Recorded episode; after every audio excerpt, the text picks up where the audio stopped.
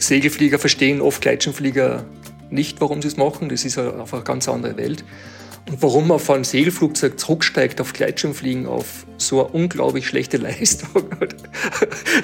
und eigentlich ist es ja gefährlich und es könnte klappen und was nicht was.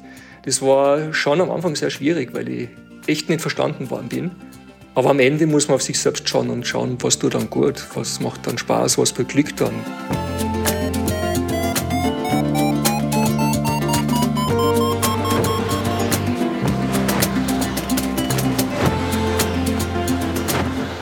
Potsglitz, der Lugleits Podcast. Geschichten aus dem Kosmos des Gleitschirmfliegens. Heute mit Werner Luidold. Und ich bin Lucian Haas. Manche Segelflugpiloten bezeichnen uns Gleitschirmflieger einfach nur als Teebeutel, weil wir für sie scheinbar bewegungslos in der Luft hängen. Wenn man mit über 100 km/h durch die Lüfte rauscht, Streckenflüge von mehr als 1000 Kilometer absolviert, problemlos 70 Kilometer bis zum nächsten Bad gleiten kann und bei einem 30er Gegenwind nur lächelnd mit den Schultern zuckt, darf man sich auch durchaus überlegen fühlen. Umso erstaunlicher ist, zumindest aus der Sicht von eingefleischten Segelfliegern, der Schritt, den der Österreicher Werner Luidold vollzog. Auf dem Höhepunkt seiner Segelflugkarriere, das war 2008, als er mit 39 Jahren einen der damals weltweit renommiertesten Wettbewerbe gewonnen hatte, stieg er einfach um. Aus der Pilotenkanzel ins Gleitschirmgurtzeug, ohne jemals wieder zum Segelflug zurückzukehren. Was ihn dazu trieb, das erzählt Werner Luidold in dieser 90. Folge von Potsglitz. Natürlich geht es darin viel um den Vergleich und die Vorzüge vom Segel und vom Gleitschirmfliegen und was beide Disziplinen voneinander lernen könnten. Werner hat aber noch mehr interessante Geschichten zu bieten. In der Szene bekannt ist er als Herausgeber wertvoller Thermik- und Talwindkarten des Alpenraums. Als Grafiker hat er die neue Designlinie der Nova-Schirm entworfen. Kürzlich hat er auf einer Reise Einblicke in die Gleitschirmszene des Iran gewonnen. Zudem gilt er als der Erfinder des großen Stoderzinkendreiecks. Dabei spielte übrigens seine Segelflugerfahrung eine wichtige Rolle. Wenn dir Potsglitz gefällt, dann unterstütze doch meine Arbeit als Förderer. Wie das ganz einfach und ohne jede Verpflichtung möglich ist, erfährst du auf der Website meines Blogs Lugleits und zwar dort auf der Seite Fördern. Werner, was bitte ist der Baron Hilton Cup? der Baron Hilton Cup ist eigentlich eine alte Einrichtung von bei den Segelfliegern, die der Baron Hilton, das ist der Opa von der Beris Hilton, vor 30 Jahren gemeinsam mit Helmut Reichmann, dem bekannten deutschen Segelflieger, begründet hat. Das war damals ein Wettbewerb, der immer über zwei Jahre gelaufen ist und über die ganze Welt äh, ausgerichtet wurde. Da ging es darum, dass man in einer bestimmten Segelflugzeugklasse nach einem bestimmten Regelwerk äh, ein großes FI-Dreieck oder Dreieck fliegt und derjenige, der den, das, den Punkt der höchsten Flug in diesen zwei Jahren macht, ist von Baron Hilton dann eingeladen worden nach Nevada auf die, auf die Baron Hilton äh, Ranch zum Segelfliegen eine Woche lang. Und du hast diesen Baron Hilton Cup einmal gewonnen. Genau. Also ich habe den gewonnen. Wann war das? Das war 2008. Und das Spannende war, das war eigentlich der allerletzte Baron Hilton Cup. Weil der Baron Hilton war damals schon 83 Jahre alt und er hat gesagt, er möchte den Baron Hilton Cup beenden, wenn, solange er noch äh, fit ist und es selbst entscheiden kann. Und so war das eigentlich für mich schon sehr spannend, weil ja, weil es eben der letzte war und, und, und schon eine besondere Auszeichnung war. Und es ist innerhalb der Segelfliegerwelt war das schon ein sehr begehrter Preis, den eigentlich sehr viele, äh, sehr viele Piloten weltweit eigentlich äh, gewinnen wollten. Das heißt aber, du warst zu jener Zeit einer der erfolgreichsten Segelflieger der Welt oder zumindest Österreichs, kann man das so sagen? Naja, es, dies, dieser Preis wurde jetzt nicht äh, in meiner Klasse nicht nur weltweit ausgeschrieben, sondern da hat es Regionen gegeben. Weil du kannst jetzt ja die Regionen von, also du kannst jetzt zum Beispiel äh, Amerika von den Leistungen her nicht vergleichen mit, den, mit Europa, mit den Alpen oder mit Australien. Ich habe damals gewonnen in einer Segelflugklasse in der 15 Meter Rennklasse. Das ist wie halt, wie es bei den Gleitschirmfliegern die ENB, also NB, NC, END-Klassen gibt, gibt es bei den Segelfliegern auch verschiedene Leistungsklassen. Und ich habe das gewonnen in der, in, mit der Rennklasse und in Europa. Das heißt, die, die, die Europa-Liga sozusagen. Und dann waren eben drüben in Amerika waren dann Piloten aus Europa, aus äh, Amerika, Asien und Australien und ich glaube Afrika. Also es gibt mehrere Regionen, wo das eben ausgeschrieben worden ist. Da kann man immer mal sagen, okay, der erfolgreichste Segelflieger Österreichs dieser Zeit so ungefähr. Oder einer der erfolgreichsten. Ja, oder vielleicht sogar Europas in der Klasse, weil ich habe in die Europawertung in der Rennklasse gewonnen. Mhm. Und das ist, war relativ spannend, weil die großen Flüge, die richtig großen Flüge von Bern Hilton Cup werden als FI-Dreiecke geflogen. Und Österreich ist eigentlich nicht so, dass du wirklich ganz, ganz, ganz große FI-Dreiecke fliegen kannst. Also es geht schon, aber sehr selten. Die großen FI-Dreiecke werden eigentlich in, in, Spanien meistens geflogen. Ich habe dann das noch ein bisschen anders äh, modifiziert. Du kannst äh, anstatt von einem FI-Dreieck auch ein flaches Dreieck fliegen, hast aber einen anderen Faktor und musst dementsprechend weiter fliegen als ein FI-Dreieck. Also ich habe eigentlich ganz ein großes, flaches Dreieck geflogen, was eigentlich bis jetzt, seit 2008, eigentlich eines der, der größten flachen, thermisch geflogenen Dreiecke in Österreich überhaupt ist. Hab bis jetzt da keiner weiter geflogen. War das denn nur in Österreich oder bist du dann den Alpenhauptkamm längs geflogen, quasi bis in die Schweiz hinein und so? Ja, da muss man schon relativ groß fliegen. Also meine Strecke war dann angemeldet 1083 Kilometer. Oh wow. Das bedeutet, in also ich wohne in, in Eigen im Enstal, das ist in der Nähe von Schladming, in der Mitte von Österreich. Und das flaches Dreieck musste eigentlich, da wird Österreich eigentlich zu klein. Also ich bin von mir gestartet um halb zehn Vormittag äh, Lokalzeit und bin geflogen nach Osten Richtung Wien äh, zur Hohen Wand.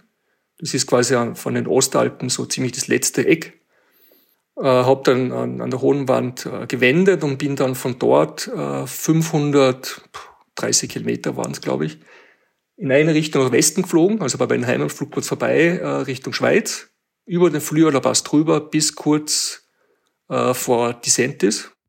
Das ist ungefähr 20 Kilometer östlich vom Oberalpass, auf Höhe von Vierwaldstättersee in der Schweiz und dann wieder zurück zu mir nach Eigen. War das dein größter oder weitester Segelflug, Flug, den du jemals gemacht hast? Es war mein weitester, ja die Schwierigkeit bei so einem Segelflug ist natürlich die, die Dimension und das Wetter. Also du hast sehr selten Wetterlagen, wo du so früh starten kannst, wo das Wetter homogen ist, von Osten bis in den Westen, wo du wirklich ständig gute Bedingungen hast. Also das Wetter muss passen. Und das war damals eigentlich eine, eine Wetterlage, die, wo ich sage, immer nur alle so fünf bis zehn Jahre mal vorkommt. Es war eine Omega-Lage, es war damals eine Wetterlage, wo an fünf Tagen hintereinander 1000 Kilometer geflogen waren, zusammen im Segelflugzeug. Das kommt sehr selten vor und es war eine spezielle Wetterlage. Ich habe gebokert, ich habe, äh, es ist, hat alles funktioniert, was ich mir vorgestellt habe und ich habe es dann einfach umgesetzt. Und es hat funktioniert. Wenn du sagst, das war aber das Größte. Danach hast du gar nicht mehr so viel mit dem Segelflugzeug ausprobiert oder gar nicht mehr so viel große Strecken damit gemacht? Nein, es, es war, es war für mich so ein, ein Höhepunkt. Es, es, ich habe äh, mein ganzes Segelfliegen immer sehr viel auf Weitfliegen ausgelegt. Und der Bern Hilton Cup war eigentlich so ein Ziel von mir. Also den, den Bern Hilton Cup gewinnst du nicht einfach so, das hat ja einen Aufbau, äh, an, an ein Leistungsaufbau an sich äh, musst du dafür machen. Du kannst nicht einfach sagen, ich fliege jetzt 1800 Kilometer, sondern du musst wirklich, du brauchst das richtige Flugzeug, du musst in der Lage sein, das zu fliegen, du musst vorher einige große Strecken geflogen haben. Das, das dauert Jahre, bis man sich eigentlich dorthin entwickelt. Ich habe den dann gewonnen und habe dann eigentlich sowas erlebt wie, ich habe das Ziel erreicht und irgendwie habe ich dann mein Ziel verloren, also meine, meine, meine, meine was soll ich jetzt weitermachen? Und ich habe ich es ein bisschen übertrieben. Ich habe eigentlich, ich bin eigentlich dann oft nur noch fliegen gegangen wegen der Leistung und wegen dem Rekord und habe eins verloren. Ich habe ich habe meine Lust am Fliegen verloren, also die Freude am Fliegen. Das war eigentlich so stark leistungsorientiert und auf diesen Bernhilton Cup hin fokussiert. Äh, ja, und dann ist das Ganze irgendwie abgefallen von mir. Und ich habe dann ein ganz schräges Erlebnis gehabt. Ich war da nämlich drüben beim Bernhilton das Jahr drauf, bin eingeladen worden. Und die Bernhilton Ranch muss man sich vorstellen, das ist in Nevada und das ist ein paradiesisches Gebiet zum Streckenfliegen. Also Basishöhe 6500 Meter und da kannst du 1000 Kilometer mit dem Segelflugzeug in sechs Stunden fliegen. Also unglaublich schnelle Schnittgeschwindigkeiten. und ich bin dort geflogen und ich war mit einem Flugzeug auf 6000 Meter oben mit Sauerstoff und bin herumgeflogen und bin im Flieger drinnen gesessen und habe das Gefühl gehabt, okay, und das war's jetzt. Ich habe keine Freude mehr gehabt am Fliegen. Es war ganz schräg. Und ich habe echt eine Sinnkrise gehabt, warum ich, was da jetzt los ist. Jetzt habe ich das große Ziel erreicht und eigentlich freut's mir gar nicht mehr. Und das war für mich ganz eine schwierige Phase damals. Ja, wahrscheinlich gibt es da einen Begriff dazu. Das kann man vielleicht irgendwie besser verstehen, wenn man sich mit solchen Sachen beschäftigt. Aber für mich war es eben wirklich am Höhepunkt. Eigentlich habe ich für mich beschlossen, dass ich jetzt weniger Segel fliegen oder gar nicht mehr Segel fliegen werde. War das der Grund oder mit der Auslöser, dass du dann aufs Gleitschirmfliegen gewissermaßen umgestiegen bist? Na, das Gleitschirmfliegen hat mich immer schon interessiert. Ich habe meinen Gleitschirmflugschein relativ früh gemacht. Das heißt, ich habe meinen Flugschein 2004, glaube ich, gemacht. Bin aber relativ wenig dazugekommen, weil ich eben den Segelfliegen alles untergeordnet habe. Das Segelfliegen hast du aber dann schon vor dem Gleitschirmfliegen gemacht? Genau. Okay. Ich habe 1989 zum Segelfliegen angefangen. Das ist also relativ jung, da warst du dann 1920 irgendwie sowas. 20 war ja, mit 20 Jahren. Ja, ich habe dann 2004 eben den Gleitschirmflugschein gemacht. Das war eben damals eine Phase, wir Segelflieger haben eigentlich gesagt, na ja, wenn man Segel fliegen kann, dann kann man Gleitschirmfliegen auch. Da haben wir das alle ausprobiert. Und da habe ich auch meinen Schein gemacht, bin aber eben nie geflogen. Und dann habe ich eben, nachdem ich beim Bernhilton drüben war in der Wada, war ich wieder mal bei meiner Flugschule den Flugschein verlängern, den Gleitschirmflugschein, den habe ich immer wieder verlängert. Mhm. Ich bin dann am Übungshang gegangen und habe eben Flüge gemacht und habe damals einen neuen, also einen, einen A-Schirm und Schulungsschirm gekriegt und habe festgestellt, dass der Schirm, dass das unglaublich viel sich verändert hat gegenüber 2004. Ich habe auf einmal einen Schirm gehabt, der total easy zum Fliegen war, der ganz wenig Leinen gehabt hat, der super gestartet ist, der Leistung gehabt hat gegen früher.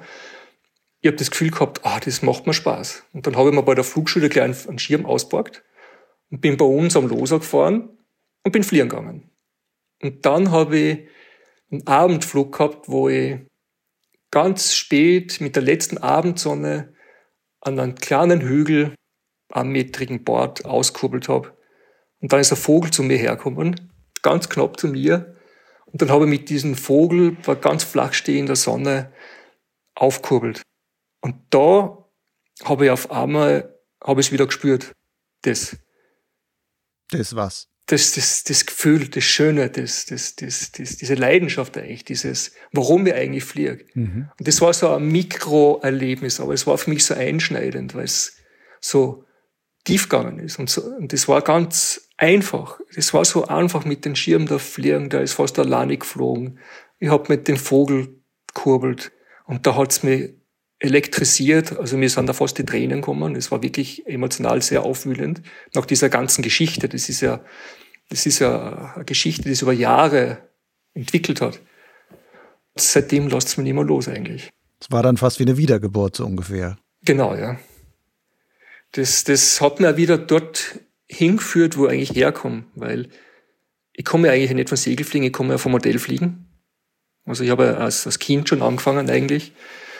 Und ich habe diesen spielerischen Zugang eigentlich beim Modellfliegen gehabt. Also ich habe Freiflugmodelle gehabt, ich habe ferngesteuerte Modelle gehabt. Das war ein spielerischer Zugang und das war ein ganz einfaches Fliegen. Und das Gleitschirmfliegen, dieser eine Flug, hat mich dann wieder auf einmal dort zurückgebracht in diese Jugenderinnerung, in dieses schöne, einfache. Darum tue ich jetzt also gern Paragleiten, weil das Spielerische ist einfach das für mich Beglückende. Das ist unglaublich faszinierend für mich und macht mir Spaß, jeden Tag immer ohne Ende. Das ist einfach super. Gehst du denn heute noch manchmal Segelfliegen? Na. Gar nicht mehr? Na. es ist total interessant. Das heißt, das ist wie so ein, das ist wie so ein abgeschlossenes Kapitel für dich. Oder? Absolut, ja. Für meine Segelfliegerkollegen war das total äh, schwierig, weil die haben das überhaupt nicht verstehen können, was da mit mir los ist. Wenn du quasi auf einmal aufhörst zum Segelfliegen und Gleitschirmfliegen tust. Es ist ja das Gleitschirmfliegen, Segelfliegen, Gleitschirmfliegen ist ja sehr konträr und Segelflieger verstehen oft Gleitschirmflieger nicht, warum sie es machen. Das ist einfach eine ganz andere Welt. Und warum man von einem Segelflugzeug zurücksteigt auf Gleitschirmfliegen auf so eine unglaublich schlechte Leistung. und eigentlich ist es ja gefährlich und es könnte klappen und was nicht was.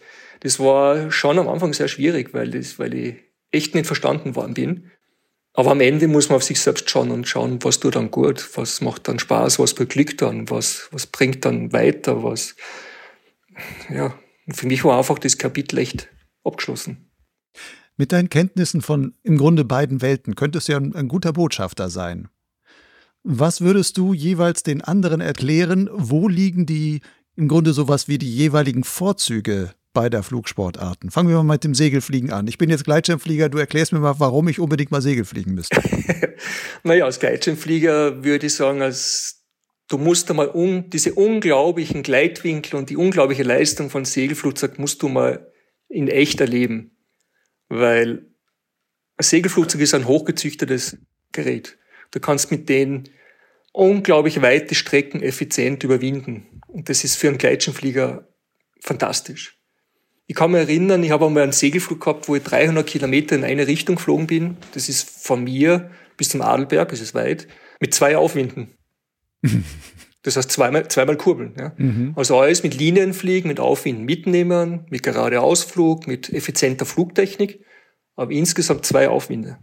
Es ist natürlich ein Extremfall. Das ist also Faktor 1 zu 10. Also wir als Gleitschirmflieger können, wenn es alles gut läuft, manchmal auch mit zwei Aufwinden vielleicht 30 Kilometer weit kommen. Ja. Mit etwas Wind vielleicht noch im Hintergrund. Ja. Aber dann ist das jetzt so das Zehnfache, kann man damit so einem, mit einem Segelflieger schaffen. Kann man machen, ja, es geht, ja. Oder du denkst beim Gleitschirmfliegen, also beim Segelfliegen denkst du ja in viel größeren Dimensionen. Das heißt, wenn ich einen Aufwind habe beim Segelfliegen, dann denke ich, was mache ich in 50 Kilometer oder was mache ich in 70 Kilometer. Das sind Dimensionen, die muss man als, als, als, als Gleitschirmflieger äh, einmal erfassen. Das ist unglaublich. Und der Gleitwinkelblick, für mich das größte Problem war mit dem Gleitschirm, ich habe einen kalibrierten Gleitwinkelblick gehabt von Segelflieger. Und der ist natürlich unglaublich flach. Und ich habe beim Gleitschirm am Anfang Enttäuschungen gehabt, die waren für mich unglaublich. Also ich bin von einem, von einem Berg zum anderen Berg nicht gekommen. Ich habe es fast nicht glauben können. Und wenn der Talwind gekommen ist, das war für mich unglaublich. Und, und als Gleitschirmflieger auch zu erleben, dass der Wind, zum Beispiel der Gegenwind, wenn man 20 km Gegenwind hat, ist für einen Segelflieger eigentlich äh, unerheblich, macht nichts. Ich habe mit Talwinde als Segelflieger eigentlich auch fast nicht auseinandergesetzt. Das war für mich kaum ein Thema. Auch weil du in der Regel drüber fliegst. Weil man drüber fliegt, man ist selten so weit unten. Beziehungsweise wenn du einen Gegenwind hast, einen Talwind, dann ist es für einen Segelflieger relativ unkompliziert, weil die, die Polare von einem Segelflugzeug ist sehr flach. Und wenn du jetzt das beste Gleiten bei 90 hast und du hast jetzt 20 km Gegenwind und du fliegst dann für mich 110 oder 120, dann ist die Leistung immer noch unglaublich gut. Das heißt, das macht nur in ganz äh, Extremfällen, wo es auf den letzten Meter ankommt, merkst du das, aber in Wirklichkeit ist der Talwind unerheblich.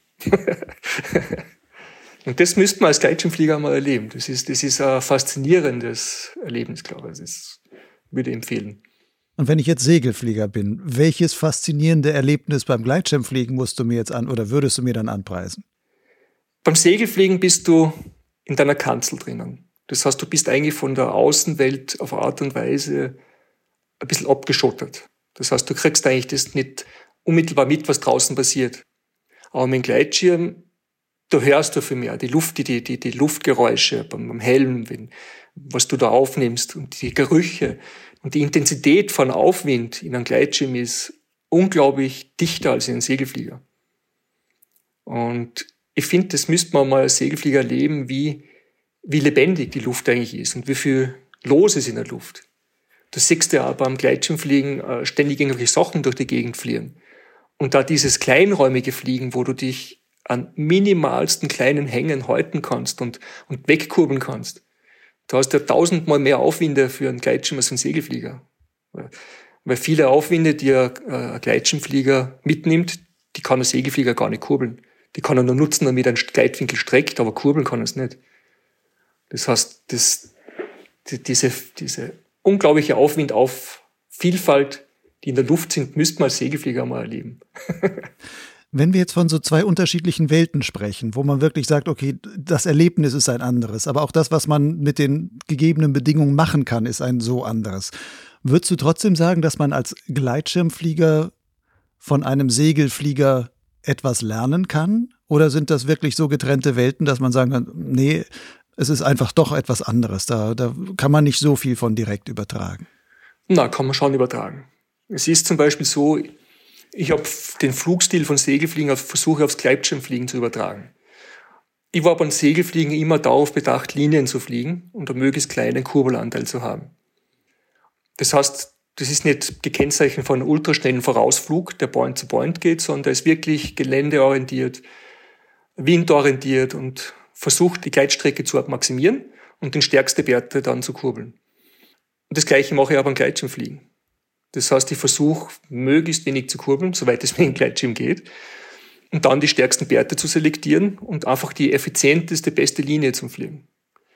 Und das ist bei mir, mein Flugstil ist ja auch so, ich habe einen Gleitschirm, ich fliege kaum, also ich brauche kaum Vollgas beim Schirm. Ich fliege meine meisten Strecken mit Halbgas. Und obwohl ich mit, mit B-Schirmen fliege, wo es da richtig Gas geben könntest, auch wenn es ein bisschen schwieriger zum Fliegen ist, ich brauche es nicht, weil, weil mein Flugstil für mich so effizient ist, dass ich trotzdem schnelle Schnitte fliege, ohne dass ich immer Vollgas gebe. Weil du zwischendrin so wenig kurbelst. Du fliegst einfach die Linien so, dass du halt wenig Höhe verlierst und die kannst du dann entsprechend schnell fliegen. Genau, genau. Und das habe ich von Segelfliegen übernommen, diese Linienwahl und dieses Linienfinden und im Gelände lesen, wo welche Möglichkeiten drinnen sind. Und das kann ich beim Gleitschirmfliegen sehr gut umsetzen. Oder auch zum Beispiel unter einer Wolke fliegen. Also als Segelfliegen besteht aus Delfinflug, wo du unter einer Wolke sehr viel geradeaus fliegst und einfach im stärksten Teil unter einer Wolke dein Steigen mitnimmst. Und im Gleitschirmfliegen mache ich das ganz gleich. Das heißt, ich fliege jetzt nicht wahlloser Wolke an und, und oder Wolkenstraße, sondern bin da wirklich sehr selektiv und versuche mit dem Gleitschirm wirklich die beste Linie unter der Wolke zu finden und zu treffen. Gibt es denn Sachen, wo du sagen würdest, du kamst ja vom Segelfliegen, bist dann aufs Gleitschirmfliegen umgestiegen und hast das immer mehr gemacht? Dass du sagen würdest, trotzdem beim Gleitschirmfliegen hat sich so ein bisschen deine Herangehensweise an die Fliegerei über die Jahre dann doch noch weiter verändert? Und in, dann, wenn ja, in welchen Punkten? Für mich ist der Wind immer wichtiger geworden beim Gleitschirmfliegen. Beim Segelfliegen habe ich das jetzt beim normalen Streckenfliegen nicht so stark beachtet, aber beim Gleitschirmfliegen ist einfach der Wind ein essentielles Thema.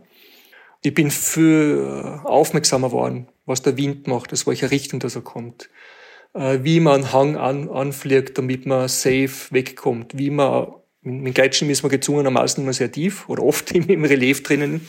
Wie intelligent macht man Flugaufbau, dass man im richtigen Moment am richtigen Ort den richtigen Triggerpoint findet.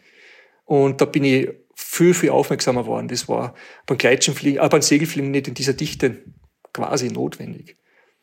Und das ist unterscheidet auch das, das Gleitschirmfliegen von Segelfliegen für mich sehr stark, weil ich sage mal, die Intensität von einem dreistündigen Gleitschirmflug, Streckenflug, entspricht für mich der Intensität von zehnstündigen Segelflug. Das heißt, das ist für mich unglaublich dicht, das Gleitschirmfliegen. Also das, es fordert mich ungemein. Das heißt, du bist auch nach drei Stunden Gleitschirmflug, wärst du heute so fertig, wie du nach zehn Stunden Segelflug warst? Also ja, also körperlich, geistig? Kann man so sagen. Also ein zehnstündiger Gleitschirmflug ist für mich sehr beglückend, aber ich bin am Ende leer. Und das hat auch mit dem zu tun, wie ich mich halt mit, mit dem Fliegen beschäftige. Ich gehe halt sehr weit rein und versuche sehr, also erlebe das sehr intensiv, so einen Flug. Das Segelfliegen ist auf eine Art und Weise relativ fehlerverzeihend. Du kannst, wenn eine Abschottung ist oder wenn der Wind ein bisschen stärker ist, kannst du, ja, wenn es keine Sonne gibt, fliegst du halt 20 Kilometer weiter zum nächsten Bord. Es ist ein bisschen fehlertolerant, sage ich einmal. Aber mit Gleitschirm wissen wir eh, wenn die Sonne weg ist oder du machst einen Fehler, oder du bist einmal in Teuwind drinnen, du hast einfach tausend Möglichkeiten, wo du am Boden stehen kannst. Und das fordert mich in meiner, in meinem Wissen und in meinem Können schon sehr stark, dass ich wirklich, dass, dass mir das schon sehr anstrengt und, also anstrengt. Es fordert mich, es, es füllt mir aus, es ist einfach intensiv und dicht. Würdest du dann wenn man das jetzt so, so betrachtet, könnte man fast sagen, die wirklich guten Gleitschirmflieger sind im letzten, letzten Endes sogar vielleicht die besseren Piloten als die Segelflieger. Naja. Von dem Leistungsanspruch, den, den sie selber erfüllen. Also der, Leist, also der Leistungsanspruch ist schon, also ein guter Gleitschirmflieger könnte schon ein guter Segelflieger sein, das schon. Aber ich habe äh, manche erlebt, die sehr gute Gleitschirmflieger waren, die zum Segelfliegen angefangen haben und das Gleitschirmwissen dann gar nicht so umsetzen haben können zum Segelfliegen. Also die haben die Erwartungshaltung war sehr groß und am Ende ist eigentlich verhältnismäßig wenig rauskommen. Weil sie das ganze Wissen von Mikrometeorologie und Lokalwinden und sonst was in der Segelfliegerei gar nicht Unter Umständen, ja. Segelfliegen ist, ein, ist eher so ein, ein schwer taktisches Spiel, wo du einfach taktisch, ständig taktische Entscheidungen auf große Dimensionen nimmst. Und, wie soll man das am besten beschreiben? es ist wie Schachspielen. Und das kommt viel mehr auf deine große Taktik und dein Verständnis drauf an. Und Gleitschirmfliegen ist wie Mühle, wo man zwischendurch in eine Zwickmühle kommt und dann ganz schwer da wieder überhaupt rauskommt, oder was? Mitunter, ja. Du musst manchmal schon schwer künsteln. Ne? Da hast du natürlich auch die, die Möglichkeit, dass du mit dem Gleitschirm sehr oft sehr tief wegkommst. Und du hast dann nicht dieses, dieses Außenlandethema, was beim Segelflieger schon ein bisschen, manchmal ein bisschen kompliziert ist. Insgesamt gesehen ist das, das Gleitschirmfliegen, das weite Streckenfliegen auch sehr, sehr hohe Kunst. Also ich bewundere alle, die das machen und sehr weit fliegen. Das ist nichts, was einfach ist. In einer E-Mail zur Vorbereitung von diesem Podcast, da hast du mir geschrieben, dass du Debriefing nach jedem Flug sehr wichtig findest. Was verstehst du darunter? Und wie gehst du selbst dabei vor? Ähm, ich habe das eigentlich von Anfang an gemacht. Das heißt, ich habe für mich, ich wollte ja fliegerisch weiterkommen, wie ich zum Start, zum angefangen habe zum Streckenfliegen. Und für mich war es essentiell wichtig, dass ich nach jedem Flug, den ganzen Flug noch einmal durchgegangen bin. Und ich habe das teilweise sogar mitgeschrieben. Also in meiner Anfangszeit habe ich Bücher geschrieben, wo ich den Flug analysiert habe und reingeschrieben habe, was habe ich gut gemacht, wo habe ich was nicht so gut gemacht, was könnte man besser machen. Das sind einfach Learnings, die man festschreiben kann und dann die man einfach dann, wenn man das wiederholt, dann integrierst du das und du kannst das nächste Mal einfach besser machen und das hilft dir einfach, damit du einfach weiterkommst. Und man muss die schlechten Seiten ansprechen. Das heißt, wenn man schwierige oder schlechte Erlebnisse gehabt hat, muss man die anschauen. Warum ist das passiert? Und wenn man gute Erlebnisse gehabt hat oder Erfolge gehabt hat, dann muss man die genauso anschauen oder kann man die anschauen und sagen, okay, das habe ich gut gemacht. Das kann ich vielleicht noch besser machen oder dort bin ich schon sehr gut und in dem Bereich möchte ich noch arbeiten. Da geht es einfach wirklich um ein Debriefing, um Selbstreflexion, um Nachschauen, was war. Und da kann man sich weiterentwickeln. Da kann man an seiner persönlichen Leistung einfach arbeiten und ständig besser werden, wenn man das so will. Ja. Du hast gerade gesagt, am Anfang hast du vor allem auch viel das schriftlich festgehalten, hast wirklich ein Buch geführt und genau. eine Kladde oder was auch immer. Machst du das heute auch noch oder wie sieht heute ein Debriefing bei dir aus? Ja, also es hat sich bei mir insofern geändert, weil mein Leistungsanspruch ist nicht mehr so ausgeprägt, wie es einmal war. Aber es ist trotzdem so, dass ich nach jedem Flug, mich nimmt der Flug so ein. Das heißt, wenn ich einen großen Flug gemacht habe, dann bin ich meistens noch zwei, drei Tage damit beschäftigt. Der ist in meinem Kopf drinnen, der ist in mein, in mein Feld irgendwie. Den muss ich immer noch bearbeiten. Ich muss nachdenken. Ich, ich freue mich über das, was war. Ich, ich denke nach, was für schöne Situation das war. Also das ist für mich eigentlich jetzt nichts Schriftliches festhalten, aber das ist ein, äh, immer wieder durchgehen von den, für mich, ich richte eher nach schönen Erlebnissen aus. Da geht es einfach durch und das ist äh, einfach ein Teil von meiner Nachbehandlung von einem Flug, wenn man das so sagen kann. Ja das gehört für mich einfach dazu. Ich schreibe es jetzt nicht mehr mit, aber ich bin einfach immer noch beschäftigt, relativ lang danach. Und ich schreibe manchmal, also fast immer bei meinen Flügen was dazu. Das, das, also wenn ich beim X-Contest was einreicht, dann schreibe ich irgendwie rein, was ich gemacht habe oder was war, äh, weil mir das einfach Spaß macht, eben das nochmal durchzuspielen, zu, zu wissen, wie das war und ich tue auch gern nachlesen, was vor fünf oder vor sieben Jahren war. Dann lese ich gern, was da eben passiert ist. Das macht mir Spaß. Das ist jetzt die Nachbereitung. Was machst du denn zur Vorbereitung eines Fluges? Ja, die Vorbereitung ist für mich genauso wichtig. Ich bin einer, der sehr stark äh, visualisiert. Das heißt, wenn ich jetzt zum Beispiel auf die äh, nach Südtirol fahre oder am Stoller Zinken fahre und ein großes Dreieck fliegen will, dann gehe ich meistens das ganze zwei oder drei Tage vorher im Kopf durch Das heißt, ich spiele den Flug virtuell wirklich im Kopf durch, von Starten, von, eigentlich von rauffahren am Berg, von den Vorbereitungen, von, von, vom Starten. Ich stelle mir dann vor, wie ich in den ersten Bord einsteige. Ich stelle mir dann vor, wie der Flugaufbau ist. Dann visualisiere ich im Kopf, dass ich zum Beispiel den ersten Wendepunkt mache am Chiemsee. Dann fliege ich runter in den Süden und ich weiß genau, wo ich im Berg das anfliege. Äh, ich kann, mache jetzt zum Beispiel, wenn ich dir das erzähle, mache ich die Augen zu und sehe von mir die, die Talquerungen. So gehe ich den ganzen Flug eigentlich von vorn bis hinten durch im, im Geiste. Und am Ende ist es so, dass dann der Flug oft dann am Tag, wenn es passiert, Realität wird. Das geht bei mir sogar so weit, dass ich bei meinen großen Flügen ein oder zwei Tage vorher weiß, dass ich die großen Flüge mache. Das heißt, beim Bern Hilton Cup habe ich ein oder zwei Tage vorher gewusst, ich werde das fliegen. Das heißt, meine Ausrichtung war dermaßen stark und die war so stark in meinen Geist integriert, so visualisiert und so, so mächtig und so, so real, dass ich das vorher gewusst habe. Und wie ich meinen ersten 1000 Kilometer Flug mit dem Segelflieger gemacht habe, habe ich zu meiner Frau gesagt, habe ich gesagt, Schatzi, heute fliege ich das. Da hat es einfach nichts gegeben. Das heißt, das hat sie wirklich schon im Vorfeld in mir abgezeichnet und ich habe es visualisiert und ich habe es dann einfach gemacht. Mhm. Stark. ja, ich, ja, absolut stark. Also klingt toll. Würden wahrscheinlich viele Leute sich ähm, äh, freuen, wenn es bei Ihnen auch so wäre, dass Sie sagen, ich muss es mir nur vorstellen und dann komme ich auch dahin. Ähm, ja, klar, es, es, es, braucht natürlich was. Also es, es ist natürlich schon es ist mein persönliches Bild, mein persönliches Modell. Ich glaube, das ist total wichtig, dass jeder für sich seinen Zugang findet. Das ist mein Modell, meine, meine Vision vom Fliegen. Ähm, das ist halt mein Bild. Und das funktioniert für mich. Kann, ist natürlich nicht für jeden umsetzbar. Aber für mich ist es einfach funktioniert und ich habe es für mich ja erlebt. Das fasziniert mich selbst natürlich auch sehr. Nun hast du gerade die Beispiele genannt, Stoderzinken und Grente, wo du wahrscheinlich schon relativ häufig geflogen bist. Stoderzinken ist deine Heimatregion, da kennst du mhm. vielleicht nicht jeden Berg, aber die meisten wirst du schon alle irgendwie mal ähm, überflogen haben mit Segelflug oder Gleitschirm. Mhm.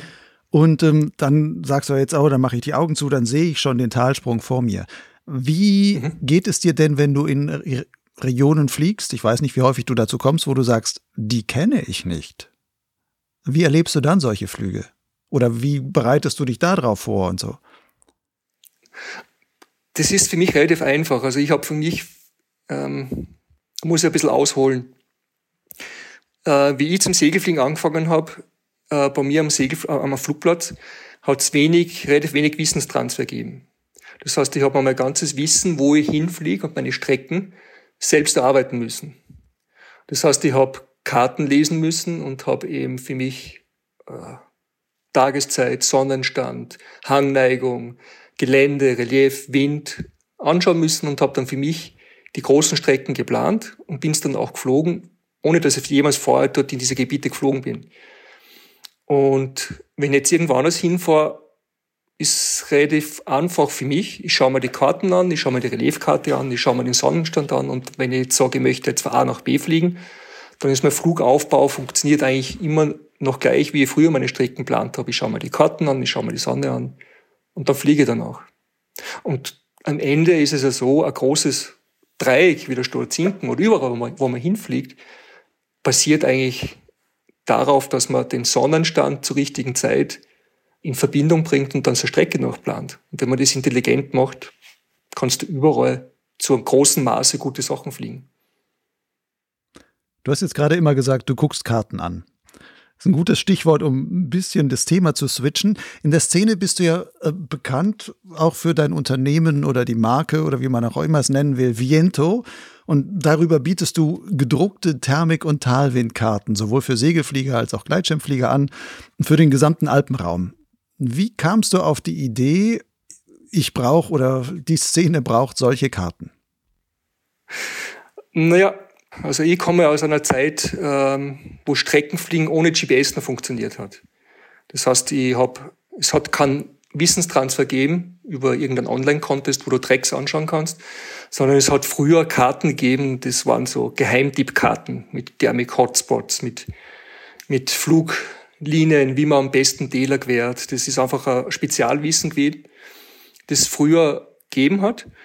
Und Wurde das unter der, der Hand Simon, auch so weitergereicht gewissermaßen? Oder? Genau, genau, ja, genau. Das war so eine Geheimkarte, da wo die besten Werte einzeichnet waren.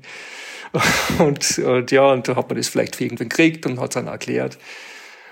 Für mich war es immer so, ich habe immer dieses Wissen gesucht und habe es relativ schwer gefunden. Und der Simon Lämmerer, das ist mein Kollege, der hat einmal begonnen, dass er äh, ideale Fluglinien und Hotspots in der Karte einzeichnet. Und, und ich habe dann diese Karte mitgestaltet und wir haben das gemacht als unter den Aspekt, wir wollen einfach Wissen weitergeben. Das ist ein Spezialwissen, äh, Insiderwissen und das sollte einfach für jeden zur Verfügung stehen. Und das haben wir da einfach einzeichnet. Ich habe dann zum Simon gesagt, ich bin da schon Gleitschirm geflogen, ich habe dann gesagt, eigentlich möchte ich die ganzen Talwinde einfach erfassen, weil es einfach fürs Gleitschirmfliegen sehr wichtig ist. Und es gibt da keine gescheiten Unterlagen, es gibt ja kleine Karten dort und da, aber es gibt einfach nichts, was das Ganze richtig abbildet. Und ich habe dann angefangen, diese Grundkarte, die wir haben, haben wir habe ich einfach in, in, in Register, in, in Raster eingeteilt und habe einerseits selbst Talwinde eingezeichnet, wie es mir logisch erscheint, und habe andererseits aber das ganze, die ganzen Talwinde dann von lokalen Piloten überprüfen lassen und, und, und, und erweitern lassen. Das heißt, durch das, dass ich eben Nova Teampilot bin, habe ich relativ viele, viele Teampiloten gehabt, die in den verschiedensten Teilen wohnen. Den habe ich dann Ausschnitte geschickt, die haben dann diese ganzen Talwinde angeschaut und erweitert und, und ausgebaut und ja, und am Ende ist jetzt eine Karte rausgekommen mit Talwinden von ja, von Wiener Neustadt bis zum Mont Blanc und von Südvogesen bis nach Slowenien. Und das ist alles referenziert und, und alles mit äh, lokalen Piloten eigentlich durchgezeichnet. Und das Anliegen für mich war einfach das, dass man einen Gleitschirmpiloten ein Verständnis bietet, wie Windsysteme funktionieren. Dass er anhand der Karte lernt und sieht, wo was wie Prallhänge äh, produziert oder wo es zu Problemen kommt, wo es schwieriger ist, wo schmale Täler mehr Wind machen und weniger. Es sollte wirklich ein Hilfsmittel sein für Gleitschirmpiloten, das Ganze besser zu verstehen. Nun bietest du das als gedruckte Karte an. Sind denn aus deiner Sicht, ich meine, du verkaufst es, von daher wirst du jetzt natürlich sagen, ja, aber sind denn so gedruckte Karten heute im Grunde noch zeitgemäß, wenn alle Welt ständig am Smartphone oder online irgendwie hängt, alle Flüge online plant mit irgendwelchen XC-Plannern und sonstiges. Also alles wird irgendwie am Bildschirm gemacht. Und ähm, jetzt kommst du daher mit Karten, die gedruckt sind, die ich dann neben mir auf dem Boden vielleicht hinlegen müsste, wenn ich da irgendwie gleichzeitig da noch drauf gucken wollte. Warum eine gedruckte Karte, warum kein Online-Angebot? Wir haben das relativ lang diskutiert und es hat mehrere Gründe eigentlich. Äh, also ein Grund, zwar nicht der wichtigste, aber ein Grund ist, dass Simon und ich, wir kommen aus dem, äh, wir sind Grafiker beide, wir kommen aus dem Printbereich. Wir mögen einfach gedruckte Dinge, die man in der Hand hat. Wir mögen Bücher, wir mögen gedruckte Sachen, wir mögen Papier. Wir haben einfach das gern, wenn man das in der Hand hat, wenn man es angreifen kann, wenn man was reinzeichnen kann, wenn das einfach äh, ein Kartenerlebnis ist. Ist natürlich nicht das Wichtigste, aber ist ein Teil davon. Das nächste ist, wir haben auf diesen Karten die Segelflug, Streckenflugkurse eingezeichnet. Und der Streckenflieger denkt in andere Dimensionen. Das heißt, wenn ein Streckenflieger, ein Segelflugstreckenflieger eine große Strecke plant, dann redet er davon, dass er in eine Richtung 300 Kilometer fliegt oder 400. Das heißt, du, du hast eine Karte vor dir, die das Ideal von einem ganz großen Gebiet in, äh, in, in der Karte eben zeigt. Und die, die, die gedruckte Karte bietet dir den Blick über den ganzen Alpenbogen.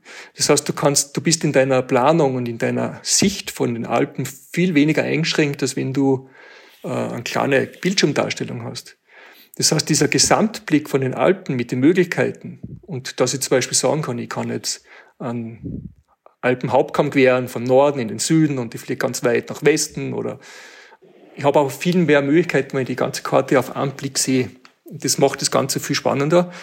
Und die Karten sind ja auch für die Ausbildung gedacht. Das heißt, wenn du jetzt in der Schulung bist und mit einem Fluglehrer das durch, durchgehst, dann ist das Erlebnis mit einer gedruckten Karte, wo du an einem Tisch sitzt mit drei, vier Leuten und das besprichst, viel intensiver und besser und dichter, als wenn du das am, am Monitor äh, irgendwie durchgehst. Das heißt, das hat einen, einen für einen dichteren Wert. Und das Gleiche betrifft auch die, die, die, die Talwinde. Also du kannst einfach die großen Zusammenhänge, wenn du den großen Überblick hast, einfach viel besser verstehen. Die digitalen Varianten haben auch meistens einen Nachteil, dass du in verschiedenen Zoom-Stufen nicht alles darstellen kannst. Das heißt, du kannst jetzt an, einen Landeplatz, wo du reinzoomst, sehr gut darstellen, mit kleinen Pfeilen und mit, kleinen, mit vielen Inhalten. Aber wenn du das große Ganze anschauen willst, dann ist es technisch gesehen, gesehen mit den verschiedenen Zoom-Stufen sehr schwierig, diese Detailtreue, die wir haben, eigentlich digital umzusetzen. Und wir haben uns das angeschaut und sind zum Schluss gekommen, es kommt nichts dem näher, als wenn wir das gedruckt machen. Und das war dann eine bewusste Entscheidung von uns, wir machen es gedruckt.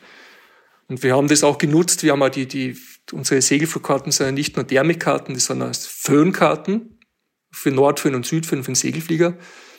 Und die decken natürlich riesige Gebiete ab. Im Föhnflug fliegst du von Wiener Neustadt bis in die Schweiz.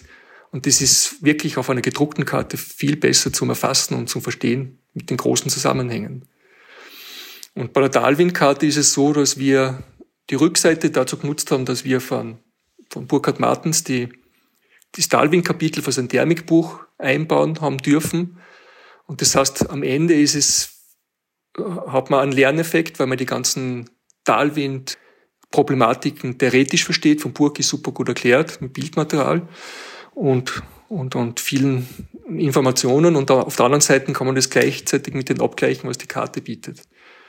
Das heißt, es ist einfach ein für uns das bessere, größere Bild, was einfach mehr Möglichkeiten gibt. Das sagst du auch jetzt mit gelernten Grafikerblick, mit dem du auch auf diese Sachen guckst. Apropos Grafiker. Du arbeitest ja auch für Nova als Grafiker. Da hast du unter anderem auch das neue Farbdesign, ähm, oder was heißt Farb, auch das grafische Design von den, von den jetzigen Nova-Schirmen. Das ist jetzt, glaube ich, seit was ist das jetzt, zwei Jahren oder anderthalb Jahren in der Form auf dem Markt. Hast du oder stammt mit aus deiner Feder oder hast du mitgeprägt, wie man auch, auch immer sagen will? Aus Sicht eines Grafikers, ist Schirmdesign eigentlich eine spannende Aufgabe? Äh, ja, es ist absolut spannend. Ähm, es ist auf der einen Seite sehr spannend, weil der Anspruch an mich selbst sehr hoch war. Also wenn du jetzt natürlich mit der Fliegerei so leidenschaftlich verbunden bist, wie ich das bin, dann ist natürlich der Anspruch, dass du gerade auf den Sektor was Gutes machen willst, sehr hoch. Also der Druck auf mich selbst war hoch. Ich habe gewusst, es ist ein sehr schwieriges Thema. Äh, Gleitschirmdesign und Farben ist ein sehr weitreichendes Thema, wo du wo es sehr schwierig ist, eine große Menge an Piloten abzuholen. Das ist ein riesiges Spektrum. Du wirst, also ich habe gewusst, es, man wird wahrscheinlich dort einen Tag Gegenwind haben, man wird Zuspruch haben. Es wird sicher ein sehr heißes Pflaster. Und das war für mich schon sehr spannend und das ist auch aus technischer Sicht sehr spannend, weil der Anspruch von einem Hersteller ist auch so, dass er gewisse Vorstellungen hat, gewisse Parameter hat, nach denen man sie richtet. Also Nova war es eben so, sie wollten relativ wenig Segelschnitte haben, das, das sollte relativ einfach funktionieren. Dann ist die Problematik die, dass, dass das Design eigentlich von, von A-Schirm bis zum Hochleister funktionieren muss. Jede, Schir jede Schirmklasse hat verschiedene Ansprüche. Ein Schulungsschirm muss anders funktionieren in der Schulung von der Sichtbarkeit her wie ein Hochleistungsschirm. Äh, Hochleister sollte vielleicht technisch nicht so extrem kompliziert baut sein. Es ist, ja, es hat relativ viele technische Rahmenbedingungen, die, die da im Hintergrund laufen. Die Farbauswahl ist auch nicht immer ganz einfach, weil du ja nicht beliebige Farben hast, aus denen du schöpfen kannst, sondern du kannst eigentlich, du hast ein gewisses Spektrum.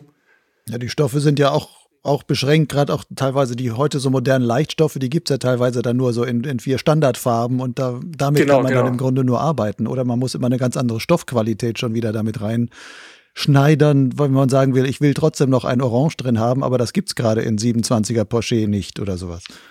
Genau, genau. Das ist ein, ist ein Riesenthema. Also man, ich kriege zum Beispiel für jeden Schirm äh, eine, eine Stoffliste, die möglich ist und die ist manchmal natürlich sehr kompliziert, dass man wirklich was macht, was funktioniert, weil am Ende stehst du vor der Aufgabe, dass du von mir aus drei Serienfarben produzieren solltest, die sie mö möglichst weit voneinander unterscheiden und dann ein möglichst großes Publikum an Interessenten und Käufern natürlich abholt. Und das macht's mit wenigen Stoffen nicht immer ganz einfach. Das ist immer eine Herausforderung und in der jetzigen Zeit ist es noch schwieriger, weil eben die ganze Liefersituation noch komplexer ist. Wir haben jetzt Stoffe für Schirme, die jetzt ein Jahr lang Vorlaufzeit haben und dann nicht einmal weißt, ob die Stoffe dann geliefert werden. Also es ist relativ ein komplexes Thema. Man muss dann kurzfristig wieder vielleicht eine Farbe ändern. Das muss wieder ins Gesamtkonzept passen. Also es sind relativ viele Entscheidungen im Hintergrund, die ja am Ende dann äh, nicht immer ganz einfach zu bewältigen sind. Und dann am Ende ist es auch so, da, es ist auch nicht, nicht einfach diese Farbverteilung hinzukriegen, weil du musst natürlich jetzt für bestimmte Aufteilungen Farben haben. Wie viele Farben magst du? Welche Farbe produzierst du wie oft? Und da kannst du natürlich auch mal eine Farbkombination machen, die schwierig ist, die wird dann weniger verkauft. Also es ist immer relativ schwierig, aber ich bin froh, also bis jetzt funktioniert's gut, das Feedback ist gut und, und die, die, die Aufteilung, auch das, was, was dann am Ende potenziell verkauft wird, das haben wir relativ gut getroffen. Ich lerne natürlich dazu, Nova lernt dazu, das ist ein Prozess, den kannst du nicht. Äh, vor zweieinhalb Jahren habe ich nicht gewusst, wie weitgehend dass das, wie weit das reicht. Aber es, ja, mittlerweile bin ich so weit, dass ich jeden Stoff von jedem Hersteller weiß, mit welchem Stoff du den kombinieren kannst und am Ende schaut's gut aus. es war am Anfang bin ich mit Stoffmuster da gesessen und die Problematik beim Gleitschirmstoff ist ja äh, der Durchscheineffekt und der Effekt, wenn du am Tisch liegen hast, ist komplett anders oder ist sehr anders. Ja, teilweise sind ja auch die, die, die Farben, glaube ich, die von den einzelnen Herstellern kommen. Da heißt es zwar jedes Mal gelb, aber das ist so ein, so ein ganz feiner Unterschied auch manchmal, je nachdem, ob das das 40 Gramm Tuch oder das 32 Gramm Tuch ist. Oder erst recht, wenn man jetzt noch irgendwie Doktor mit Porsche kombiniert und sowas, dann muss man einfach sagen, gelb ist nicht gelb, sondern da sieht man sofort, dass das irgendwie ein bisschen grüner gelblich ist und das andere ist, ist mehr orange gelblich oder was auch immer. Und dann kann man da nicht so einfach einen komplett gelben Schirm machen oder sonst irgendwie was. Genau, das ist, das ist so, ja. Das, das ist so und, und das ist auch manchmal spannend, weil es ist nicht, nicht immer möglich, dass man Serienfarben hundertprozentig gleich bauen kann zum Anschauen, sondern manchmal werden halt äh, Serienfarben bestimmt und Stoffe bestellt, die einfach funktionieren müssen, ohne dass man jetzt das in real gesehen hat. Das ist manchmal dann spannend, wenn man dann Serienmodelle sieht und dann schaut, okay, funktioniert das wirklich? Und das war in der ersten Zeit sehr schwierig für mich oder schwierig für mich. Mittlerweile habe, ist der Erfahrungsstand natürlich groß und ich kann sagen, das funktioniert und das wird am Ende hinhauen. Nun sollte ja so ein Schirmdesign auch möglichst eindeutig sein, im Sinne eines Wiedererkennungsmerkmals äh, für eine Marke. Gleichzeitig ist die Segelformen sind bei vielen Herstellern ähnlich, auch die Ziele vielleicht zu sagen, ah, die Schirme sollten möglichst vielleicht etwas gestreckter aus, aussehen, also mache ich irgendwie schmale Farbbänder dort rein oder sowas. Irgendwo ähneln sich ja bestimmte Strukturen dann immer wieder. Bei welcher mhm. anderen Marke als Nova, ich nehme an, dass du dein ähm, Design als gelungen empfindest für dich aus deinem Grafikerauge, bei welcher anderen Marke als Nova findest du denn jetzt auch wieder mit den Augen eines Grafikers betrachtest, dass die Marke das besonders gut in ihrer Weise gelungen ist, also dass sie das gut hin hinbekommen haben? Ja, es ist speziell. Ich glaube, es kommt ein bisschen darauf an, was die Marke auch verkörpern will und wie die Marke für sich selbst das richtig gemacht hat. Also wenn ich jetzt BGD hernehme, finde ich spannend vor der ganzen Farbgestaltung her und ist eben für BGD die die Richtung, die sie eingeschlagen hat und die sie sehr konsequent verfolgen, finde ich für BGT sehr gut. Würde jetzt Nova nicht passen zum Beispiel. Das ist einfach, das sind verschiedene Ausrichtungen. Finde ich, aber wenn es jetzt ganz anderer Ansatz ist, trotzdem spannend. Also für mich ist alles spannend, was, es muss ja nicht das, das eine das Richtige sein, sondern es gibt Ansätze, die anders funktionieren und trotzdem spannend sind. Ich finde da jetzt, was Ozon jetzt macht mit dem neuen Zeno finde ich eigentlich spannend. Den habe ich jetzt mehrmals fliegen gesehen in, in Italien unten, finde ich auch einen interessanten Schritt. Ich schaue es natürlich auch anders an, weil ich schaue mir das an, wie, was für Potenzial hat es mit wie wenig Farbkombinationen an Stoffen unter Umständen kann man relativ einfach was erreichen. Und ich glaube, dass Ozon da jetzt einen Schritt gemacht hat, der spannend ist unter Umständen. Ja. Ozon hat ja nun eine davor eine Grafiksprache, die bei allen Schirmen ähnlich war. Und das ist jetzt ja so ein, ein, richtiger Bruch. Ich meine, mit Nova hast du auch einen richtigen Bruch gemacht. Und dann werden wahrscheinlich auch viele Leute sagen, so, hm, das ist ja kein, kein klassischer, echter Ozone mehr. Oder am Anfang haben viele Leute wahrscheinlich auch gesagt, das ist ja jetzt auch kein klassischer Nova mehr ähm, und so. Ja, ja. Ähm, wie hart ist es dann, wenn du, also auch gerade bei Nova, wenn du da mit einem neuen Design an, angekommen bist oder deinem neuen Design angekommen bist, wie schwer ist es da gefallen, die Leute, die Leute davon zu überzeugen? Ja, mittlerweile bin ich ja, ich bin ja selbstständig seit 1996. Das heißt, ich bin im gestalteten Gewerbe schon sehr lange unterwegs. Und ich weiß es, dass manche Sachen, die man neu entwickelt, am Anfang brauchen, bis die Dinge draußen funktionieren. Und ich habe da Rede von ein nettes Beispiel, also ein Gedankenmodell oder Stütze gehabt für mich, weil wie Advanced das neue Schirmdesign eingeführt hat, war damals so, dass der Kriegel Mauer für die X-Alps sein X-Alp-Schirm noch im alten Schirmdesign machen hat lassen. Das heißt, er hat die X-Alps mit dem alten Schirmdesign gemacht, obwohl eigentlich schon die neuen Advanced-Schirme im neuen Design da waren. Und da haben wir gedacht, okay, das heißt, das neue Advanced Design, was sehr gut ist, war damals nicht etabliert, war total neu, reduziert. Und eigentlich hat sich sogar der Kriegel Mauer damals aus irgendwelchen Gründen mit denen nicht abfinden können. Und jetzt mittlerweile ist das komplett etabliert und keiner denkt sich was, dass das im alten Design irgendwie besser gewesen wäre.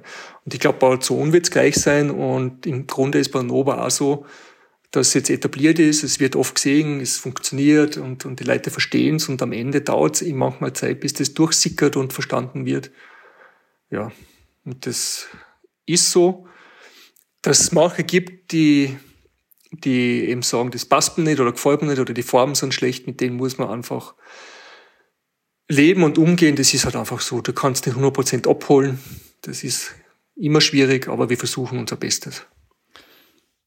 Springen wir doch mal zu einem ganz anderen Thema. Zusammen mit ein paar Leuten von Nova warst du vor ein paar Monaten im Iran. Wie kam es dazu? Ja, ist eine längere Geschichte. Also der Mick der Mick Proschat, der war in Iran vor, ich glaube, vor sechs oder sieben Jahren. Und der hat damals ein Video gemacht und hat mir erzählt, wie lässig das Fliegen im Iran ist. Und ich habe zu ihm damals gesagt, du Mick, habe ich gesagt, wenn du wieder in Iran fährst, dann fahre ich mit.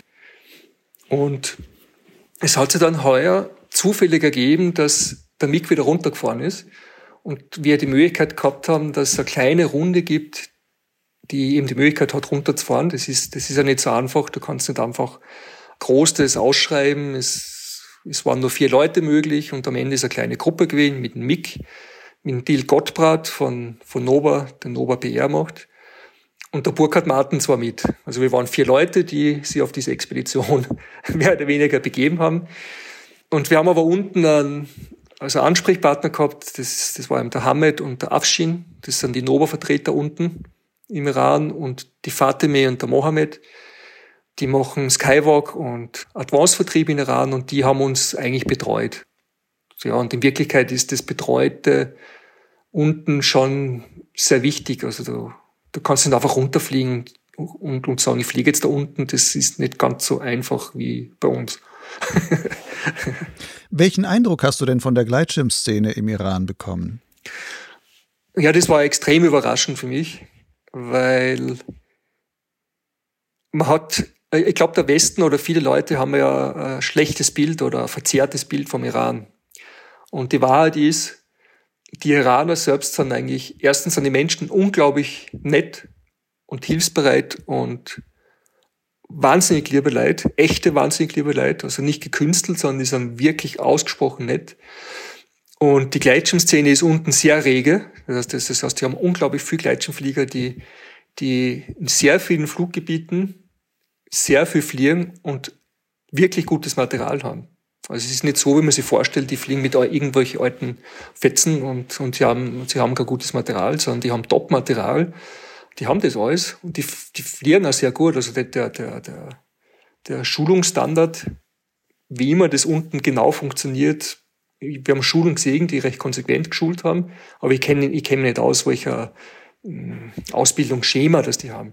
Aber das, was ich gesehen habe, sie fliegen sehr gut, sie haben sehr gute Piloten, sie haben sehr gute Leistungspiloten und Top-Material. Das ist faszinierend. Wie viel seid ihr denn da zum Fliegen gekommen? Oder war das mehr eine, in Anführungszeichen, eine Businessreise und Kontaktreise, wo es halt mehr um das Menschliche oder das, das Handelnde ging und gar nicht so sehr darum, dass ihr da auch in die Luft kommt? Also wir sind relativ viel geflogen, jetzt keine großen Flüge, obwohl die, die, die, das Gelände das hergibt. Aber wir haben viele, also wir haben mehrere Fluggebiete besucht und das war auch das Ziel. Also wir wollten mehrere Fluggebiete sehen. Wir wollten auch natürlich auch kulturell was sehen. Also wir wollten fliegen, war wichtig, aber Iran selbst hat kulturell extrem viel zu bieten.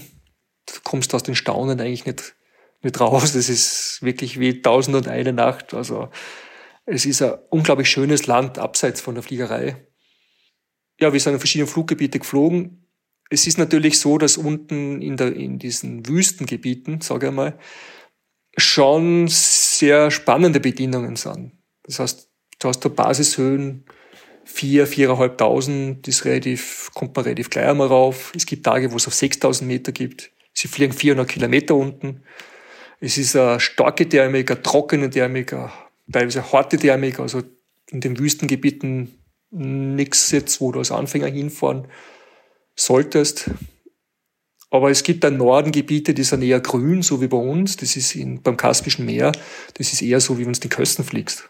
Da ist es eher ruhiger und da gibt es super schöne Gebiete, wo ganz viele Leute fliegen. Da gibt's es das Ramian, das ist ein Fluggebiet, das ist wie Kösten. Das ist wie grünen Teppichen ausgelegt. Da ist ein Transfer, ein Shuttle rauf, da stehen 50 Leute oben am Start, von Beginner bis zum Akroflieger, zum Streckenflieger, die besorgen es da den ganzen Tag voll. Es ist unglaublich. Also es kannst nicht glauben, dass es in Iran dermaßen rege Szene gibt. Sind das denn auch da hauptsächlich Männer, die fliegen, oder gibt es dort auch Frauen? Oder ist gerade, weil Iran, wo man sagen würde, hm, das ist schon sehr männerdominierter Sport, dann dort vielleicht noch erst recht viel mehr als bei uns jetzt, wo halt die Frauenquote dann sehr gering ist? Also mich hat es fasziniert. Es gibt eigentlich für meine Begriffe sehr viele Frauen unten die fliegen. Sie haben natürlich, sie, sie haben halt, äh, es besteht ein Kopftuchzwang äh, mehr oder weniger für Frauen. Also nicht jetzt die Burka, aber ein Kopftuch. Und das Kopftuch bei der klassischen Gleitschirmdame unten ist halt irgendein Gleitschirmhersteller Puff, den so am Kopf haben. und dann Helm halt drauf und die Wirklichkeit, also ja, sie sind sehr locker, was das betrifft. Und es gibt viele Frauen, die fliegen und äh, anerkannt sind. Und also ich hätte nie das Gefühl gehabt, dass da die Männer irgendwie das, das dominiert hätten oder die Frauen da irgendwie schlechter behandelt hätten oder so. Sondern die waren vollwertige Mitglieder der Flug Flug-Community und akzeptiert und sind sehr gut geflogen und waren unglaublich liebe Erlebnisse. Und, und die sind so herzlich, die, die reden viel, reden relativ gut Englisch es ist einfach wirklich äh, super Community. Man muss aber eins dazu sagen, das Gleitschirmfliegen ist in Iran eigentlich ein Sport für eher Reichere. Das ist, die Gleitschirmausrüstung kostet gleich viel wie bei uns. Da gibt es jetzt nichts, dass das sehr viel günstiger ist. Aber das Lohnniveau von einer klassischen angestellten Sekretärin ist halt natürlich schon sehr, sehr tief. Also eine normale Familie, normal arbeitende Menschen, ob sie die das Gleitschirmfliegen leisten können, würde ich jetzt sagen, eher nein. Es sind sehr viele Zahnärzte, Ärzte, äh, die das machen oder reiche Kinder. es gibt, also das, das ist natürlich ein bisschen schade, aber ist halt, ist, ist halt so, ja. Wird das denn dort, auch dort im Land quasi so als Elite-Sport gesehen? Das ist für mich schwer zu sagen. Könnte man vorstellen, unter Umständen. Aber es gibt Landstriche, die das Gleitschirmfliegen gar nicht kennen. Also es ist, sie haben uns gesagt, wenn wir Strecken fliegen und wir landen irgendwo weiter weg, kann sein, dass wir in Gebiete landen, wo sie noch nie einen Gleitschirm gesehen haben. Also das ist jetzt nicht so, äh, so publik wie bei uns, dass das jeder kennt. Also es gibt einfach, Iran ist riesengroß. Das, man muss sich das so vorstellen, es gibt da Landstriche, die sind halt sehr ländlich. Und wenn du da runterkommst mit dem Schirm, da, ja, kennt man sich halt nicht so. Von den Erfahrungen, die du dort gemacht hast, würdest du im Rückblick sagen, ja, Iran eignet sich oder lohnt sich auch als Gleitschirmreiseland oder gar fürs Streckenfliegen? Oder ist das schon so exotisch, dass man zumindest als Individualreisender da überhaupt keine Chance hat, so richtig? Ja, also ich würde sagen, es ist individualreisend eigentlich nicht. Du kannst natürlich jetzt in so einem bekannten Fluggebiet wie Ramian, kannst du schon hingehen und fliegen, lokal. Streckenfliegen ist wirklich eine Challenge. Weil, wie wir unten waren, war das so, wir waren betreut von eben unseren iranischen Freunden. Und wir sind immer gemeinsam geflogen. Das heißt, wenn wir wo gelandet sind, außerhalb von Startplatz, dann war immer so, dass ein Iraner dabei war. Weil es gibt mehrere Themen. Das eine ist, du kann sein, dass du in einem Gebiet landest, wo am Boden Menschen sind, die nicht Englisch sprechen und die relativ schnell die Polizei holen. Und ja, und das ist relativ schwierig. Du hast dann einfach, du kannst mit den Polizisten mitunter auch nicht kommunizieren und das ist, und das ist natürlich schon so, dass es Gebiete gibt, die im Iran sensibel sind. Das heißt, es gibt Militäranlagen in Iran, die du aus der Luft nicht kennst. Und wenn du jetzt ein Beispiel gibt, wir sind von Rock Richtung Ifshahan geflogen, das ist jetzt 50 Kilometer Entfernung. Und wir sind dann dort gelandet, weil der Mohammed ist mit uns mitgeflogen, der ist, hat, ist, hat abspiralt. Wir sind, der Burke und ich sind mitgeflogen, sind dort, dort gelandet mit ihm. Und der hat gesagt, okay, wenn man jetzt noch 20 Kilometer weiter geflogen wäre, dann wäre eine Sperrzone gekommen, wo man nicht hinfliegen darf. Ich habe dann zwei Monate nachdem wir zu Hause waren, die sind nachrecherchiert, da ist ein Bericht über iranische Atomanlage gewesen und da ist der Ort drinnen gestanden, wo das ist. Und da habe ich festgestellt, die 20 Kilometer entfernt oder 30 Kilometer entfernt, was war, ist dieses iranische Testgebiet. Und wenn du jetzt natürlich dort freifliegend hinfliegst und du fliegst du durch die Gegend und du landest dort in dem Gebiet, dann ist natürlich vorbei. Ja? Da hast du wirklich auch ein großes Problem. Wir haben auch keine Fotoapparate mitnehmen dürfen beim Fliegen. Weil wenn du in der Luft fotografierst und du fotografierst versehentlich eine militärische Anlage, was passieren kann, weil du kennst es vor der Luft äh, nicht besonders gut, dann hast du natürlich ein Problem, wenn du dann landest und der Polizist fängt der Fotoausrüstung zum Kontrollieren an und da hast du ein Foto von Militäranlage, die er kennt, dann würde ich sagen, dann hast du ein massives Problem. Und das macht es einfach sehr schwer. das, das, heißt, von euren Flügen gibt es dann auch keine YouTube-Filmchen, weil ihr gar keine GoPro auf dem Helm oder sonst was hattet. Genau so. Wo ihr das hättet festhalten können. Genau so, aber es war so, der, der der Hadi, das ist von der Fatime der Mann, der ist mit uns mitgeflogen und der hat uns von uns Fotos gemacht. Das heißt, es gibt Material äh, von uns, wo wir fliegen, der Burki und ich, von Hadi fotografiert. Und das kommt da, also es, es, es, es wird jetzt einen Bericht geben davon und es gibt dann auch Bilder davon. Also es gibt fast fantastische Bilder. Also wenn du über einer Wüstenlandschaft fliegst auf viereinhalbtausend Meter, wo die große Ebene ist und die Berge aus dem Boden rauswachsen und du fliegst in ganz trockener Luft in dieser surrealen Gegend. Das ist unglaublich. Also ich bin noch nie in so einer äh, aufregenden Gegend geflogen. Von den Flugbedienungen her und optisch. Man sieht, am Horizont haben wir Salzsegen gesehen, die, die ausgeschaut haben, wie wenn Nebel in einem Tal drinnen liegt und, und unglaublich große Ebenen. Wahnsinn. Also optische Eindrücke, die waren unglaublich. Und du könntest unten wahnsinnige Strecken fliegen. Aber die Rahmenbedingungen sind so, wenn du jetzt ein sehr guter Pilot bist und du könntest vielleicht 300 Kilometer fliegen da unten, was jetzt für einen guten Piloten durchaus möglich ist, müsstest du eigentlich für meine Begriffe einen Iraner daneben haben, der mit dir, dir mitfliegt und dann dort landet, wo du landest. Weil sonst könnte es kompliziert werden. und das Oder man versucht dort große Strecken mit dem Tandem zu fliegen und hat immer einen Iraner vor sich sitzen und sagt hier, du bist mein Dolmetscher und derjenige, der mich da wieder raushauen muss, egal wo ich da jetzt lande. Ja, mitunter, ja. Es ist wirklich schade, weil das Land hat unglaublich geile Möglichkeiten. Also das hat das, du könntest dort Strecken fliegen ohne Ende. Aber es, es, ich glaube, das ist noch nicht reif. Es ist einfach noch nicht reif für eine breitentaugliche Bereisung. Du brauchst unten Support, du in, in Ifshahan war es zum Beispiel so, dass der, der iranische, der Hamed, der Nobelvertrieb für uns quasi unterschrieben hat, dass wir da sind und ist für uns gerade gestanden quasi, wir und hat uns begleitet. Also das geht nicht einfach so, dass du hinfährst und fliegst. Das ist nicht, nicht einfach. Es ist sogar so, dass du, wenn du ein Visum ansuchst, du brauchst ein Visum für unten. Es ist nicht gesagt, dass du äh, Zusage kriegst, dass du ein Visum bekommst zum Einreisen. Es kann sein, dass du ein merkwürdiges Pech hast Und sie lassen die gar nicht einreisen, unter Umständen, aus irgendwelchen Gründen. Das ist nicht ganz so einfach. Das ist das Lustige, die Iraner, wenn du im Land bist, die Iraner leben eigentlich sehr frei von ihrem Denken und von ihrem Tun. Sie sind total frei. Sie wissen, gewisse Bereiche musst du achten, da musst du aufpassen, das wissen sie. Aber außerhalb dieser Bereiche wissen sie dann auch sehr genau, was sie machen können und dürfen. Und da leben sie eigentlich unglaublich frei. Freier wie wir in manchen Bereichen. Das fast zu glauben, aber ist so. Die leben ein sehr, zum Teil ein sehr unbekümmertes, cooles Leben. Was jetzt vielleicht schwer zu verstehen ist, aber es ist, es ist vor Ort wirklich so zum Erleben. das heißt, es gibt fixe Regeln, aber innerhalb dieser Regeln gibt es ungeheure Freiräume. Ja, eigentlich schon, ja. Die wissen damit umzugehen. Sie, sie wissen mit diesen Rahmenbedingungen zu arbeiten. Und innerhalb dieser, wenn sie dieses Spiel spielen, innerhalb können sie dann einfach unglaubliche Freiheiten ausleben, die für uns sogar spannend sind, was die machen können. Aber naja, sie, sie leben unglaublich um, um die Fatima hat mir erzählt, in Ifschahan darfst du normalerweise gar nichts fliegen. Das ist, diese Stadt ist einfach äh, gesperrt.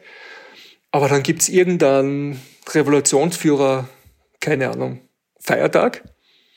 Und wenn du dann äh, ansuchst, kannst du auf einmal in, mitten in Ifschahan, mitten im, im, im trockenen Flussbett, in der Stadt drinnen, mit einem Dreieck, mit, mit, mit einem Gleitschirm über der Stadt, also starten und fliegen, was du normal nie darfst. Aber wenn du halt weißt, wie das geht, kannst du einfach Sachen machen, die normal nie möglich sind, die bei uns auch nicht möglich wären. Das wäre wie wenn du jetzt sagst, jetzt, du gehst in München irgendwie, kannst dann mittendrin in der Stadt einfach fliegen, weil der, Ahnung, der Bürgermeister Geburtstag hat.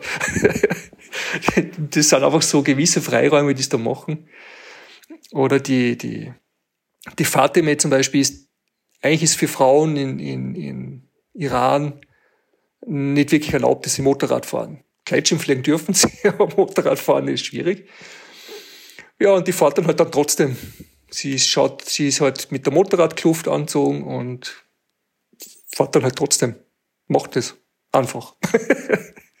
das, man, wenn du dir bei uns vorstellst, dass du einfach jetzt fahren gehst, irgendwo hin, ohne Führerschein, ohne nix, ohne Erlaubnis. Aber die machen das dann halt einfach. Weil sie einfach die Freiheit wollen. Ja, genau. Werner, jetzt zum Ende hin darf sie mir noch eine Geschichte erzählen. Mhm. wir springen mal vom Iran wieder zurück in die Alpen. Ich hörte, du seist so etwas wie der Erfinder des sogenannten Stoderzinken-Dreiecks. Was steckt dahinter? Ja. ja, ist halt ein bisschen eine längere Geschichte. Wie ich zum Segelfliegen aufgehört habe, habe ich irgendwie Anschluss gesucht in der Community äh, in der Gleitschirm-Community. Und bei uns in der Gegend gibt es einen Lex Robé, den man eigentlich eh gut kennt, der, äh, der Gleitschirmflieger. Der war damals schon sehr gut und ich habe mich damals mit ihm getroffen, weil ich einfach einen Austausch machen wollte, wie das Gleitschirmfliegen funktioniert, wie das bei uns da funktioniert. Einfach vom Segelflieger zum Gleitschirmflieger äh, äh, connecten. Und der Lex haben damals haben wir geredet und so, und da haben wir das erste Mal von Talwind so richtig erzählt, damals. Und ich habe gesagt, Talwind, puh, ja, okay. Und der hat immer gesagt, Werner, da wirst du schon sehen, wenn der Talwind, wenn der mal zuschlagt, dann, dann weißt du, von was ich rede. Und ich habe gesagt, ja, okay. Aber ich habe es dann sehr bald gewusst, was los ist. Wir haben dann geredet über, über Strecken und ich habe natürlich, durch das, dass ich im Segelfliegen so weit geflogen bin, habe ich über Streckenfliegen gesprochen, obwohl ich eigentlich mit dem Gleitschirm keine Strecken noch geflogen bin. Zu dem Zeitpunkt. Und da haben wir über Dreiecke gesprochen, über, über FI-Dreiecke und, und, und was in der Gegend möglich ist, dass man nicht nur auf die Krente fährt oder nach Südtirol, sondern bei uns in der Gegend.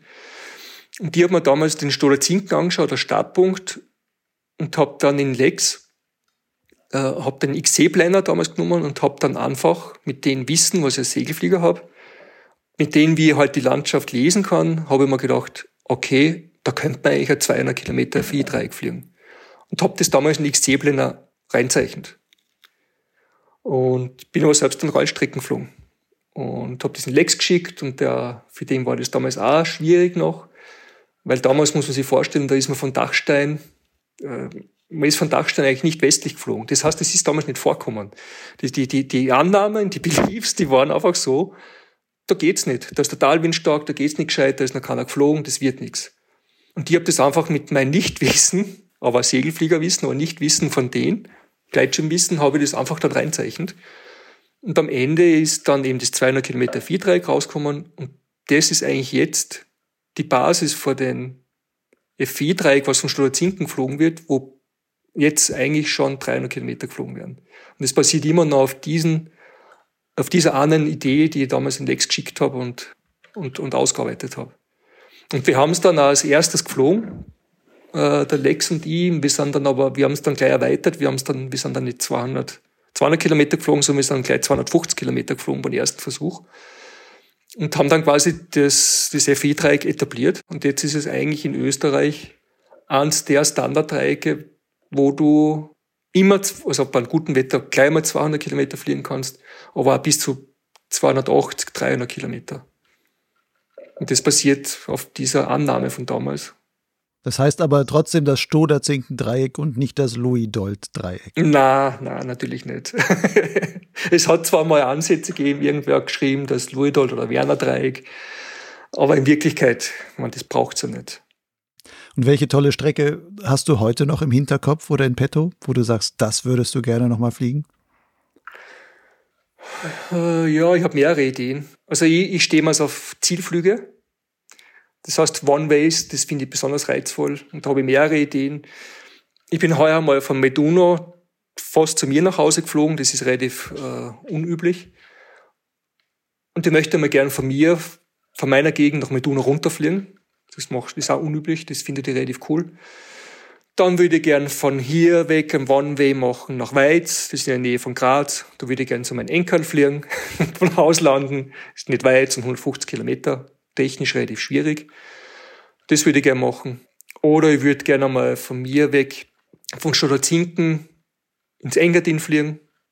Klingt jetzt auch weit, aber es sind 250 Kilometer ungefähr. Mit einer leichten Ostlage ist das absolut machbar. Würde den, den Weg folgen, was ich mit dem Segelflieger eigentlich schon gemacht habe. Und wenn es einmal 300 Kilometer gibt, kann man es auch mal probieren, wenn es leicht geht.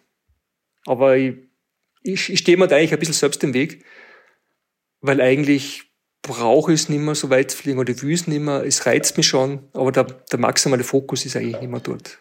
Das macht es natürlich nicht immer ganz leicht, dass man dann am Tag X dann das abruft, dass man wirklich das dann fliegt. Aber mal schauen. Wenn ich gut aufgelegt bin und wenn es geht mir gut, dann werde ich es vielleicht machen. ja, wahrscheinlich kommt der Tag, wo du wieder zwei Tage vorher weißt, der Tag der Tage kommt, morgen oder übermorgen, das ist der Tag, von dem ich vom Stoderzinken aus bis ins Engadin fliege. Davon gehe ich aus. Werner, möge das so kommen. Ja. Ich danke, danke, dir für diese sehr interessanten Erzählungen. Einmal nicht ganz rund um die Welt, aber doch ähm, viele verschiedene Themen mal abgecheckt. Mhm. Zeigt, was für ein tolles, ähm, sehr vielfältiges Fliegerleben du schon hattest und wahrscheinlich immer noch hast. Danke dir für diese Erzählung. Vielen Dank. Und alles Gute. Danke, hat mich sehr gefreut.